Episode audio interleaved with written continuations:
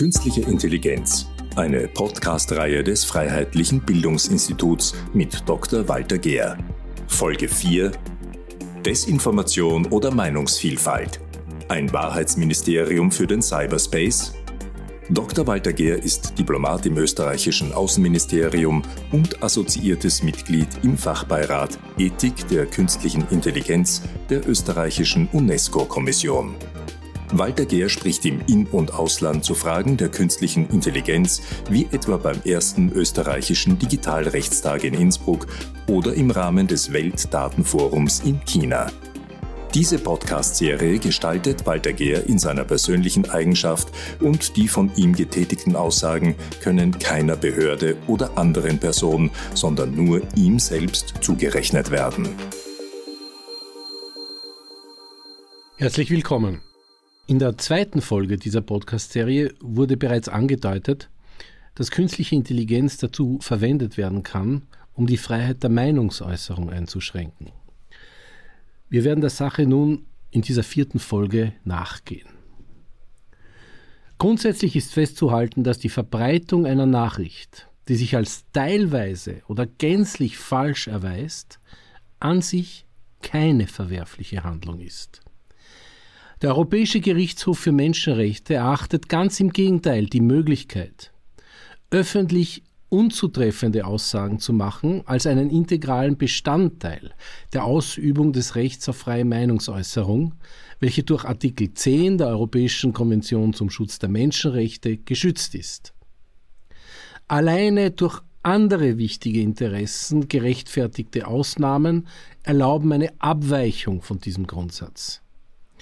Das Handyside-Urteil des Europäischen Gerichtshofes für Menschenrechte stellte unter anderem fest, dass, und ich zitiere, das Recht auf freie Meinungsäußerung nicht nur für Informationen oder Äußerungen gilt, die mit Wohlwollen aufgenommen oder als harmlos oder gleichgültig betrachtet werden, sondern auch für solche, die eine Person oder einen Teil der Bevölkerung verletzen, schockieren oder beunruhigen.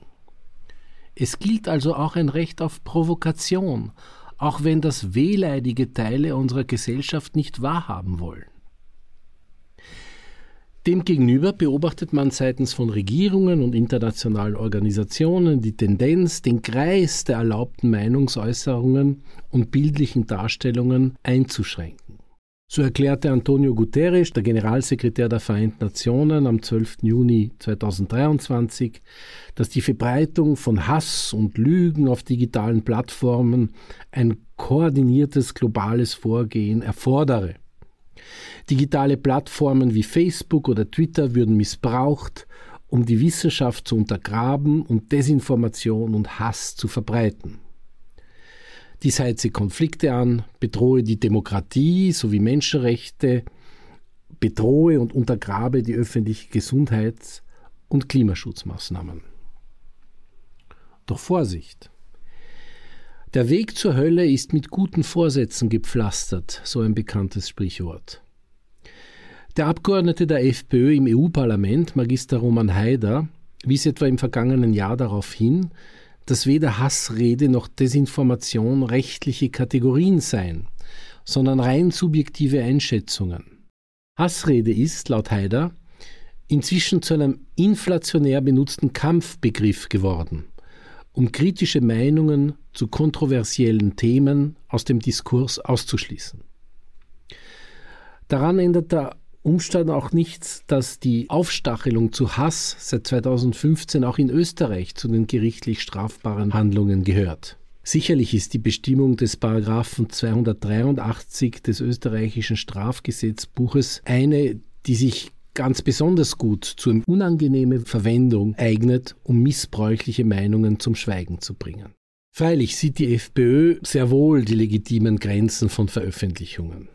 Generell hielt sie in einem Antrag im Bundesrat vom Oktober 2021 fest, dass die Grenze hierbei immer das Strafrecht bilden muss. Auch thematisierte FPÖ-Nationalratsabgeordnete Rosa Ecker die Verwendung von künstlicher Intelligenz zur Erschaffung kinderpornografischer Darstellungen und fragte am 14. Juni 2023 Justizministerin Alma Sadic von den Grünen, was sie dagegen zu unternehmen gedenkt. Die Antwort steht noch aus. Künstliche Intelligenz kann jedenfalls sehr gut dafür eingesetzt werden, solche widerlichen Bilder zu erkennen, herauszufiltern und aus dem Internet zu löschen. Überhaupt ist künstliche Intelligenz in der Zwischenzeit auch in sehr nützlicher Art und Weise für Bildanalysen eingesetzt worden. Das ist etwa der Fall im medizinischen Bereich bei der Auswertung von Röntgenbildern oder von Bildern der Haut zur Früherkennung von Hautkrebs. Die Frage ist aber nicht so sehr, was die künstliche Intelligenz alles kann, sondern wie und vor allem von wem sie eingesetzt wird. Wie wird künstliche Intelligenz etwa zum Aufspüren sogenannter Hassreden eingesetzt? Man kann sie zum Beispiel im Sport einsetzen. In der Tenniswelt haben heuer etwa die French Open in Paris ein KI-Programm namens Bodyguard eingesetzt, der Online-Kommentare in verschiedenen Sprachen in 200 Millisekunden analysiert. Der gepostete Online-Inhalt wird also von einem Roboter übernommen, dem die delikate Aufgabe übertragen wurde, die Würde von Tennisspielerinnen und Spielern zu schützen, ohne dabei legitime Meinungsäußerungen zu zensurieren. Bei einer punktuell stattfindenden Sportveranstaltung ist der zu überwachende digitale Raum noch relativ überschaubar. Bei den geäußerten Meinungen geht es um den Schutz eines relativ kleinen Personenkreises, den Tennisspielerinnen und Spielern. Ganz anders verhält es sich mit den großen Internetplattformen wie YouTube und Facebook, auf welchen Meinungen zu allen möglichen Themen, einschließlich politischen Themen, geäußert werden. Diese Plattformen verwenden zurzeit zur Moderation ihrer Inhalte, sprich zur Entscheidung, ob ein Posting gelöscht werden soll oder nicht, ein Mischsystem. Dieses bedient sich sowohl menschlicher Moderatoren als auch Robotern.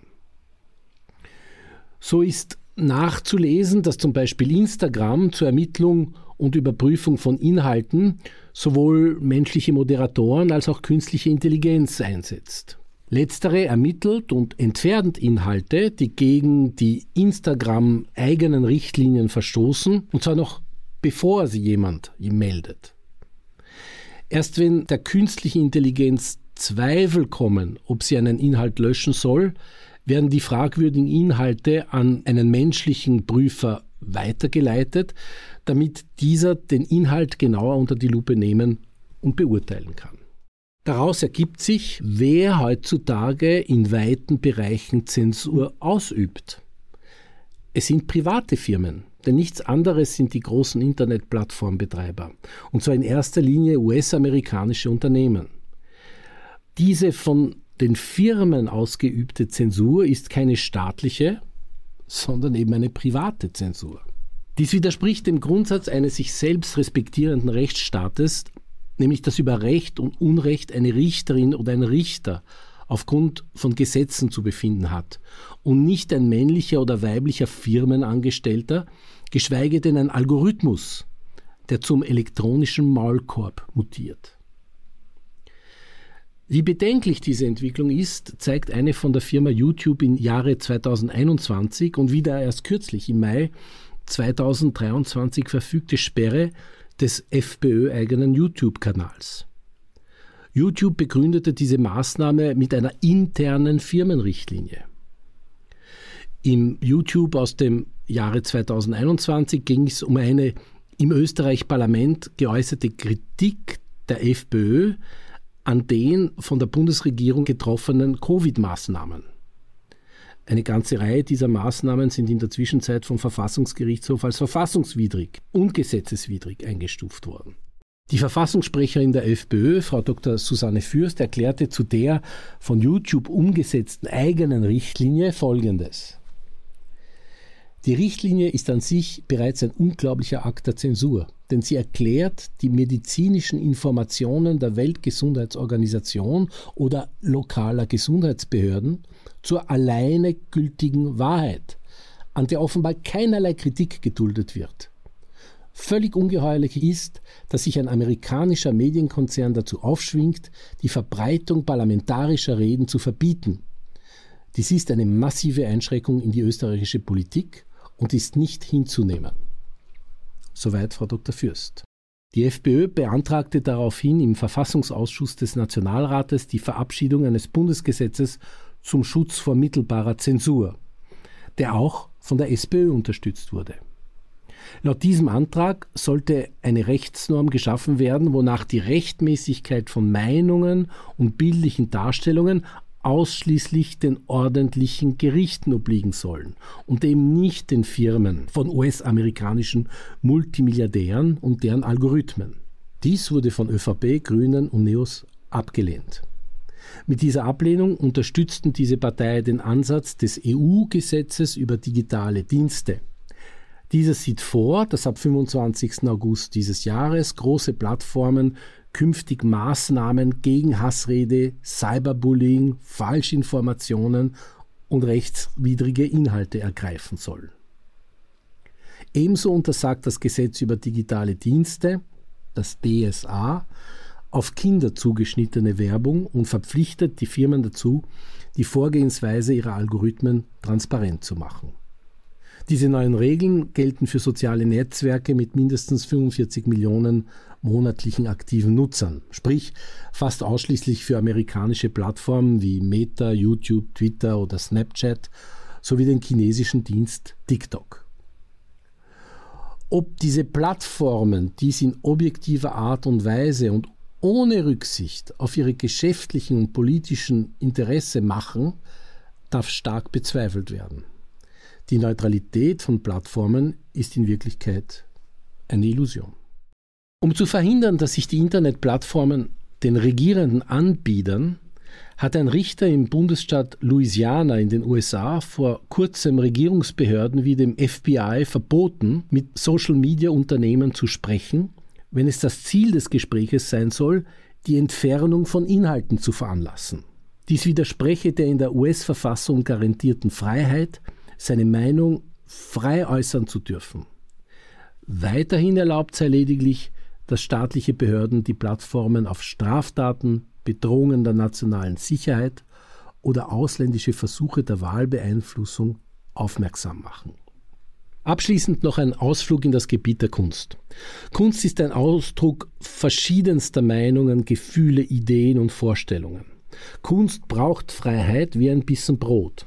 Die Stadt Linz beherbergt mit Unterstützung von Bund und Land Oberösterreich das bedeutendste Festival für digitale Kunst, die Ars Electronica. Vom 6. bis 10. September 2023 will sich die Ars Electronica in der Linzer Post City mit dem heute mehr denn je brennenden Thema Wem gehört die Wahrheit beschäftigen. Laut eigener Darstellung stellt sich die Ars Electronica diese Fragen im Zeitalter der globalen Vernetzung und der sich atemberaubend entwickelten Leistungsfähigkeit der sogenannten künstlichen Intelligenz.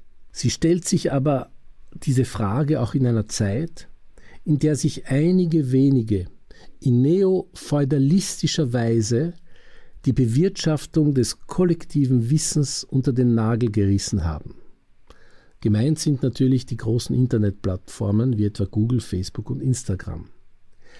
Es geht, so die Ars Electronica weiter, um Rede- und Meinungsfreiheit und darum, wie wir mit offensichtlichen Lügnerinnen bis hinauf in die höchsten politischen Ämter umgehen und wie wir mit Menschen, die unangenehme Wahrheiten veröffentlichen, umgehen, wie zum Beispiel Edward Snowden oder Julian Assange. Der Anspruch, Meinungsfreiheit hochzuhalten, muss natürlich offline wie online gelten. In der Offline-Welt hatte sich übrigens die FPÖ im Jahre 2020 gemeinsam mit SPÖ und NEOS im Parlament für die Freilassung des Wikileaks-Gründers Julian Assange ausgesprochen und die Bundesregierung aufgefordert, sich dafür einzusetzen, dass er nicht an die Vereinigten Staaten ausgeliefert wird. Dies wurde von ÖVP und Grünen abgelehnt.